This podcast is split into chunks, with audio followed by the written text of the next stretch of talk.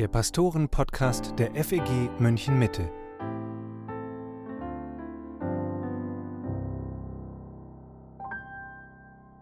Hallo und herzlich willkommen zum Pastoren-Podcast mit Matthias Mockler und Jonathan Jolivera.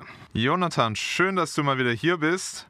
Und ich muss dir sagen, ich habe mich auf diese Folge schon länger gefreut, eigentlich schon seit unserer Gemeindemitgliederversammlung vor ein paar Wochen, denn da hast du ziemlich spontan einen Impuls gegeben, wie wir als Gemeinde einander lieben und im Blick haben können.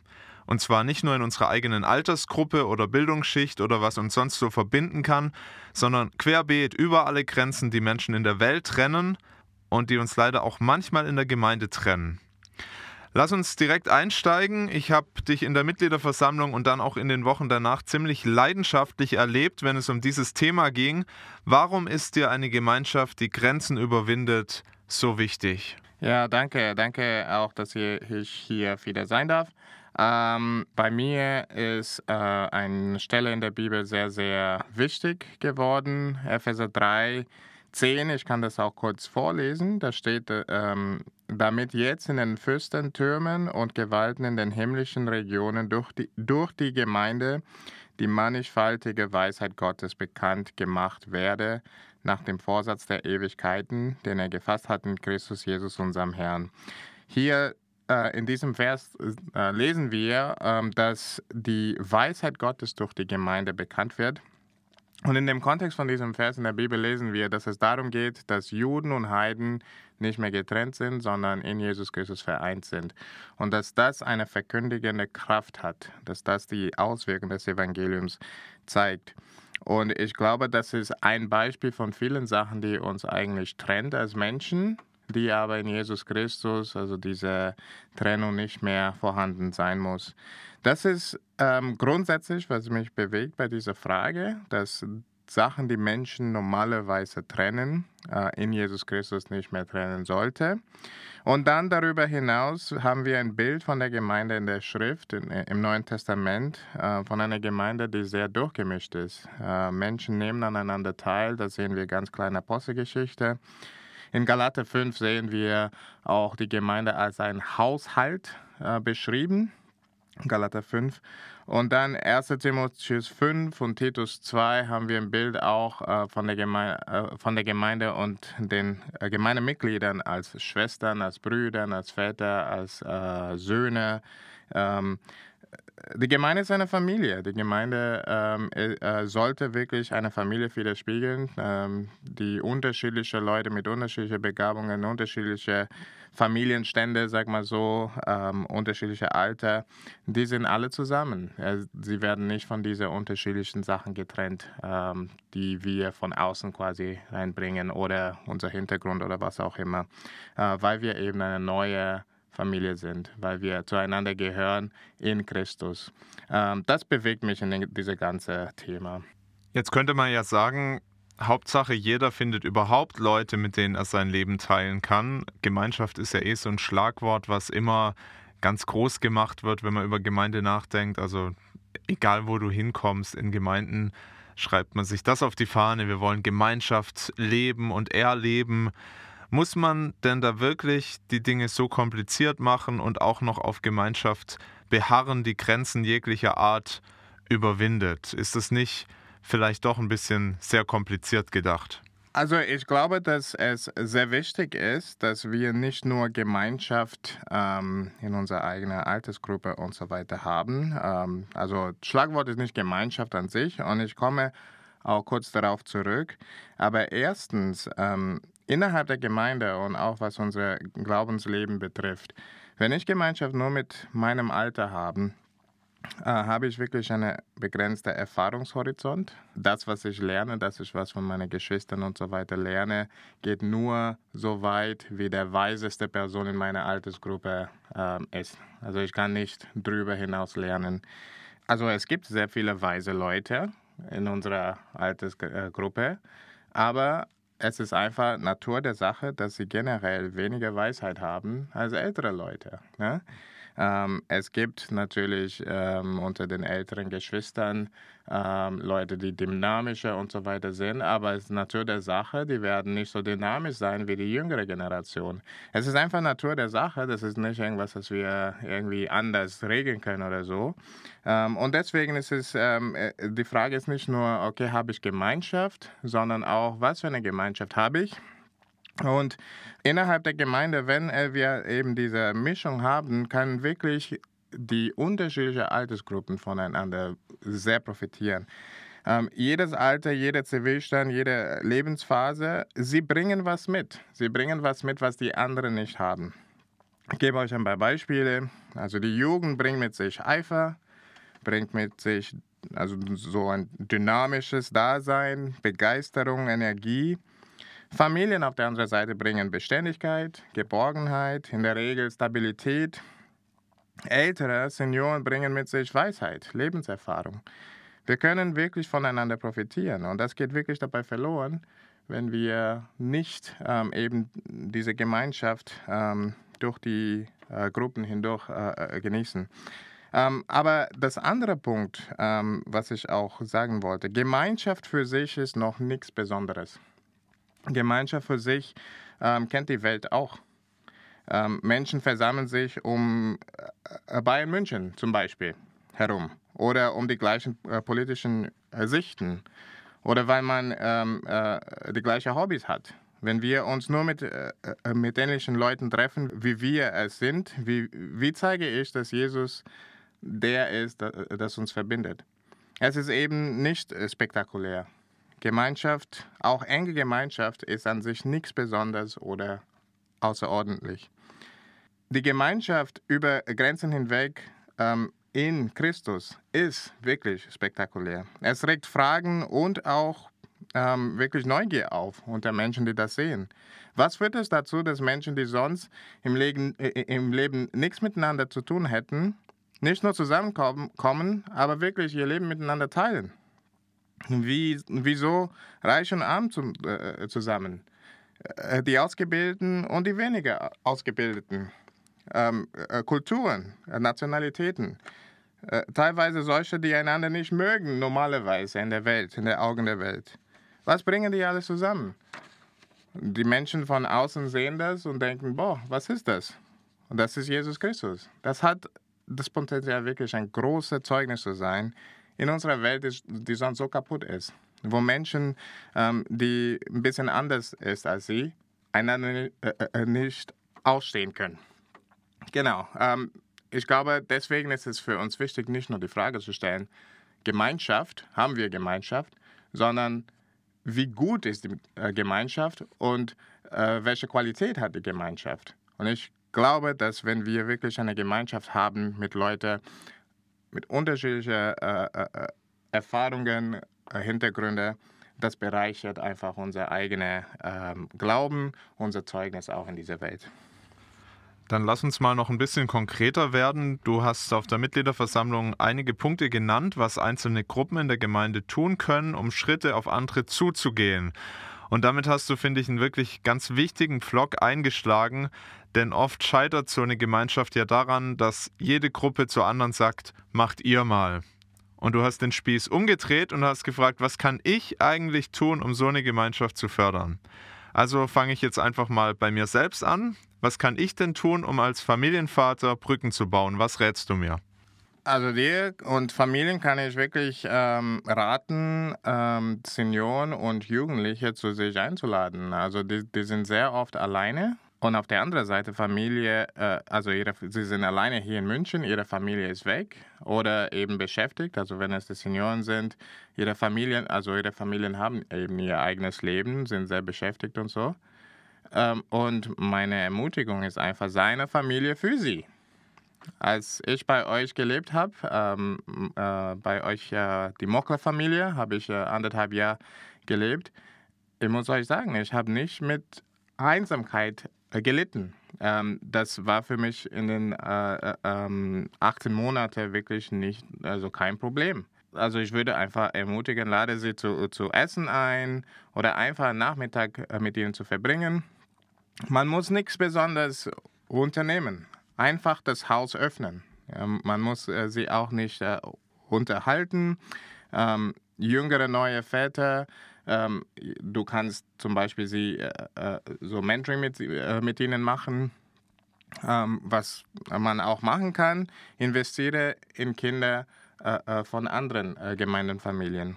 Ähm, Eltern sind die primäre geistliche Erzieher ihrer Kinder, aber ab einem bestimmten Punkt ist es wichtig für Kinder, dass sie auch andere Erwachsene kennen, die sie lieben und ihnen äh, Christi Liebe zeigt. Übrigens ist hier auch ein wichtiger Sinn darin, Singles in euer Leben immer mehr zu integrieren. Das wird euren Kindern auch sehr gut tun, wenn sie sehen, dass es nicht nur Mama und Papa sind, die mit dem Herrn gehen und eine lebendige Beziehung mit ihm haben. Dann gibt es auch verschiedene Altersgruppen. Wie können junge Menschen auf ältere Geschwister zugehen und umgekehrt? Erstens einfach mal ansprechen. Ähm, es ist absolut okay, jemanden anzusprechen, den man noch nicht kennt. Ähm, sie werden euch nicht beißen. Also ich äh, höre schon öfters von Leuten, oh, wie kann ich auf jemanden zugehen? Äh, ich kenne sie gar nicht und so. Und ich frage mich immer, warum ist das so ein Problem? Äh, man kann Menschen einfach ansprechen. Ähm, und dann darüber hinaus, also Jugend, ähm, also jüngere Leute, ihr könnt eure praktische Hilfe anbieten. Ihr könnt auch äh, Gemeinschaft äh, für die Älteren äh, leisten. Mit ihnen vielleicht lesen, mit äh, Kaffee trinken. Ihnen über eure Herausforderung erzählen, damit sie für euch beten. Junge Leute erleben oft viel Wachstum in kürzester Zeit Ihr könnt also auch die Ältere eine Freude da, äh, damit machen, wenn sie euer Leben sehen und wie ihr im Herrn wächst. Und das ist auch gleichzeitig für die Älteren eine Herausforderung, frisch zu bleiben, auch in ihrem eigenen Glauben. Und für die Senioren, ihr habt Weisheit, ihr habt Erfahrungen, die ihr mitteilen könnt.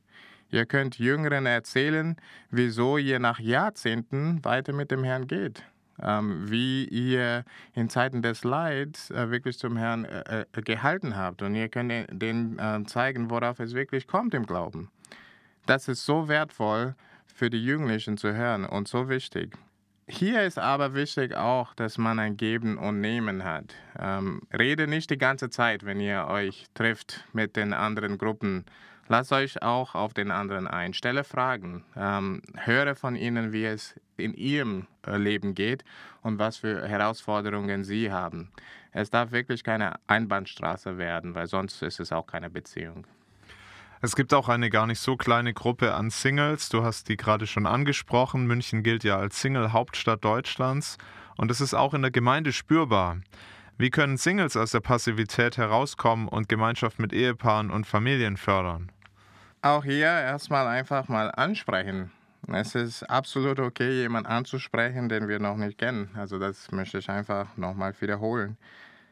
Aber darüber hinaus bietet euch an. Bietet euch an als Helfer in Haushaltssachen, als Babysitters. Ihr könnt Ehepaare auch ein Date schenken, indem ihr für sie kocht. Ihr könnt Mentoren für Kinder in der Gemeinde sein, also Kinder anderer Familien. Zweierschaften mit ihnen starten ein Kind aus der Gemeinde hat ein oder zweimal einfach den Nachmittag nach der Schule mit meiner Frau verbracht. Vielleicht denkst du, ganze Zeit unterhalten hat sie nicht. Äh, Catherine, meine Frau, äh, musste sie nicht die ganze Zeit unterhalten. Sie ging weiter mit ihrem Alltag, aber sie ließ eben ein Kind aus der Gemeinde in ihren Alltag rein. Das war ganz spannend für das Kind, wie ich im Nachhinein hörte. Es kann so oder so Aussehen. Hauptsache, man verbringt Zeit mit der Absicht, jemand anderes Gutes zu tun, vor allem geistlich, aber nicht nur. Ja, ich habe einigen Singles in der Gemeinde auch mal gesagt, ihr könnt auch euch mal bei Familien einladen. Also das ist nicht eine Einbahnstraße. Man muss nicht unbedingt darauf warten, dass man eingeladen wird. Es ist auch in Ordnung, jemand noch zusätzlich am Tisch unterzubringen, ist oft nicht so besonders schwer. Aber manchmal ist man auch als Familie so in seiner äh, Blase drin und so am Überleben und so weiter, dass man vielleicht das gar nicht so im Blick hat. Aber wenn sich dann jemand einlädt, sagt, ich würde mal vorbeikommen, vielleicht gibt es sogar die Möglichkeit, mal zusammen irgendwie einen Ausflug zu machen oder so, ist das auf jeden Fall eine, eine gute Möglichkeit. Das ist richtig. Und vielleicht ist das auch nur eine Sache, wo ich einfach zu, zu mutig bin. Aber ich habe mich schon öfters bei Leuten mich selbst einfach eingeladen. Ähm, und normalerweise sind die Leute sehr froh, dass ich das gemacht habe. Also probier mal. Ja, als Pastor darf man das natürlich sowieso, aber ich denke auch, dass es ähm, in den meisten Fällen gut ankommt, wenn ich auf Leute zugehe. Das klingt ja jetzt alles recht überzeugend, Jonathan, und irgendwie klingt es auch sehr einfach, wie du das beschreibst. Warum tun wir das dann nicht einfach? Irgendeine Idee, warum das oft schwierig und angefochten ist, so eine Gemeinschaft zu bauen und zu leben? Ich glaube, es gibt zwei Gründe, zumindest zwei Gründe, die mir einfällt. Ähm, zum einen, weil man denkt, es kann nicht so einfach laufen. Äh, man stellt sich oft etwas ganz Kompliziertes vor. Äh, man muss unterhalten, man muss ganz viel tun, aber dafür hat man dann normalerweise keine Zeit. Äh, man ist überfordert, also am besten nichts tun. Ähm, aber nochmal hier möchte ich einfach ermutigen, lasst einfach das andere in eurem normalen Leben teilnehmen. Ähm, ihr müsst nicht irgendwas vorbereiten. Das ist einfach jemand, ähm, die Tür zu öffnen und sagen, komm rein, komm rein, ähm, lass uns Zeit miteinander verbringen. Das ist das eine Grund, warum ich glaube, viele tun das nicht, weil sie denken, es ist komplizierter, als es sein muss. Aber zum anderen auch, äh, und das ist vielleicht das größte Problem, man priorisiert das nicht. Und ich wähle das Wort ganz bewusst, priorisieren, denn was wir priorisieren, dafür finden wir auch Zeit. Warum soll man das aber priorisieren, ist die Frage, weil das Gottes Wille ist. Ähm, dass Christen wirklich Anteil haben an das Leben voneinander. Wir haben am Anfang auch darüber gesprochen. Es ist eine Sache, die wir in dem Neuen Testament sehen. Ähm, wir sind eine große Familie. Würden wir unsere Familie vernachlässigen? Würden wir nicht. Aber wir denken normalerweise weniger darüber, äh, über die Gemeinde in diesem Sinne, dass wir eine Familie sind. Wenn wir das wirklich in unserem Kopf haben, ich glaube, dass wir das auch priorisieren werden. Manche könnten jetzt denken, und was ist mit der Jugendgruppe, was ist mit dem Seniorenkreis, Ehehauskreisen, hat denn all das gar keine Berechtigung? Sich auch in seiner Gruppe zu treffen und Gemeinschaft zu haben. Was würdest du dazu sagen? Ähm, ich fange mit einem ganz provokanten Statement an. Ich glaube nicht, dass sie existieren müssen. Es kann hilfreich sein als zusätzliches Angebot und man darf solche Gruppen durchaus äh, besuchen. Aber die Gesamtgemeinde oder generationsübergreifende Angebote, so, äh, Angebote sollten schon priorisiert werden. Auf alle Fälle sollten Gemeinden darauf achten, dass ausreichende generationsübergreifende Begegnungsmöglichkeiten vorhanden sind und dass die Mitglieder immer mehr diese Begegnungen als Priorität sehen. Darüber hinaus kann man dann, wie ich eben gesagt habe, zusätzliche altersspezifische oder lebensphase-spezifische Angebote machen. Meine Ermutigung aber wäre trotzdem, diese so äh, zu zu konzipieren, dass die Teilnehmer der einzelnen Gruppen diese Gruppen nie als Ersatz für den Gottesdienst oder Veranstaltungen der Gesamtgemeinde sehen. Ähm, vielleicht hilft es zum Beispiel, die Angebote mit weniger Regelmäßigkeit zu haben, also größeren Zeitabstände zwischen den, äh, den Treffs. Äh, oder die Angebote zeitlich zu befristen, also nur für befristete Zeit ähm, anzubieten. Ähm, oder eben innerhalb der Gruppen die Teilnehmer auf die Wichtigkeit der Gesamtgemeinde hinzuweisen. Einer unserer Schwerpunkte in der Jugendarbeit zum Beispiel ist die Integration in die Gemeinde. Also das ist ein sehr ähm, äh, großer Schwerpunkt bei uns. Auf alle Fälle vermeiden Anwesenheit bei diesen altersspezifischen Angeboten verpflichtend zu, äh, zu machen und auf alle Fälle vermeiden Sie, als Ersatz für den äh, Gottesdienst äh, darzustellen. Wenn jemand in die Jugend zum Beispiel geht, aber nicht in den Gottesdienst, das finden wir nicht so gut und das sprechen wir dann an. Jetzt haben wir viel darüber nachgedacht, was anders werden könnte, was jeder Einzelne tun kann. Wir wollen nicht übersehen, dass Gott auch schon einiges von dem, was du gerade vorgestellt hast, geschenkt hat. Wo siehst du schon gute Früchte in unserer Gemeinde und was würde sich aus deiner Sicht verändern, wenn wir noch mehr davon bei uns sehen? Ich sehe äh, tatsächlich schon sehr viele Früchte hier bei uns in der Gemeinde. Ähm, viele ähm, Beispiele, die ich auch genannt habe, ähm, die, ähm, die gibt es auch hier in der Gemeinde. Ähm, mehr und mehr ähm, Leute sehen die Wichtigkeit davon. In letzter Zeit haben einige Mentoring-Beziehungen angefangen wo Ältere sich in äh, Jüngeren investieren. Also sie treffen sich mit ihnen, sie reden, sie tauschen aus, sie lesen Bibel zusammen und das finde ich richtig toll. Viele Jugendlichen auch äh, in dieser Zeit stellen sich die Frage, wie sie Ältere kennenlernen können. Viele Singles helfen Familien mit ihren Nöten, äh, davon höre ich immer wieder. Und manche Familien investieren sich auch in Singles. Äh, und ich preise den Herrn dafür. Ähm, eine Sache, die mich auch ermutigt, ist zu sehen, wie vielfältig die Gemeinde geworden ist im Hintergrund, in Nationalitäten. Äh, das zeigt, dass wirklich äh, Menschen verstehen, dass ähm, Jesus Christus derjenige ist, der uns verbindet. Ähm, von daher sehe ich schon sehr viel Frucht und auch das Verständnis dafür. Trotzdem glaube ich nicht, dass wir den Punkt erreicht haben, dass wir von einer Kultur reden können, äh, vor allem was das ähm, äh, generationsübergreifende Beziehung äh, geht. Ähm, einfach weil ich nicht den Eindruck habe, dass die Mehrheit der Gemeinde diese generationsübergreifende Beziehungen erleben. Ich bin aber gute Dinge, dass wir mehr und mehr darin wachsen werden.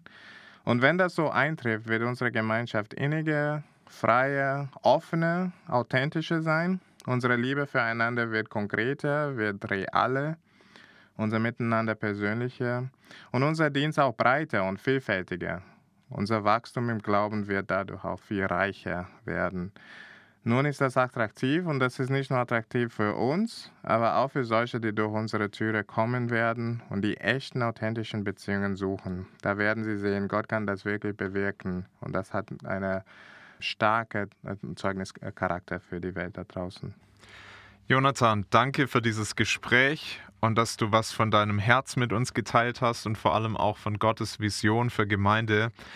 Super, dass du auch konkrete Anregungen gegeben hast, was jeder Einzelne tun kann, denn das ist ja echt ein wichtiger Punkt. Jeder kann einen Unterschied machen. Und wenn wir eine Gemeinschaft sein wollen, die Grenzen überwindet, dann müssen das letztlich auch viele mittragen. Das war der Pastoren-Podcast für heute. Bleibt mir noch zu sagen, dass es wie immer die Möglichkeit gibt, uns ein Feedback zu schicken oder auch Fragen. Am einfachsten geht das über die E-Mail-Adresse pastoren-podcast.fegmm.de. Wir hören uns nächste Woche wieder, wenn du magst. Danke, dass du zugehört hast und Gottes reichen Segen.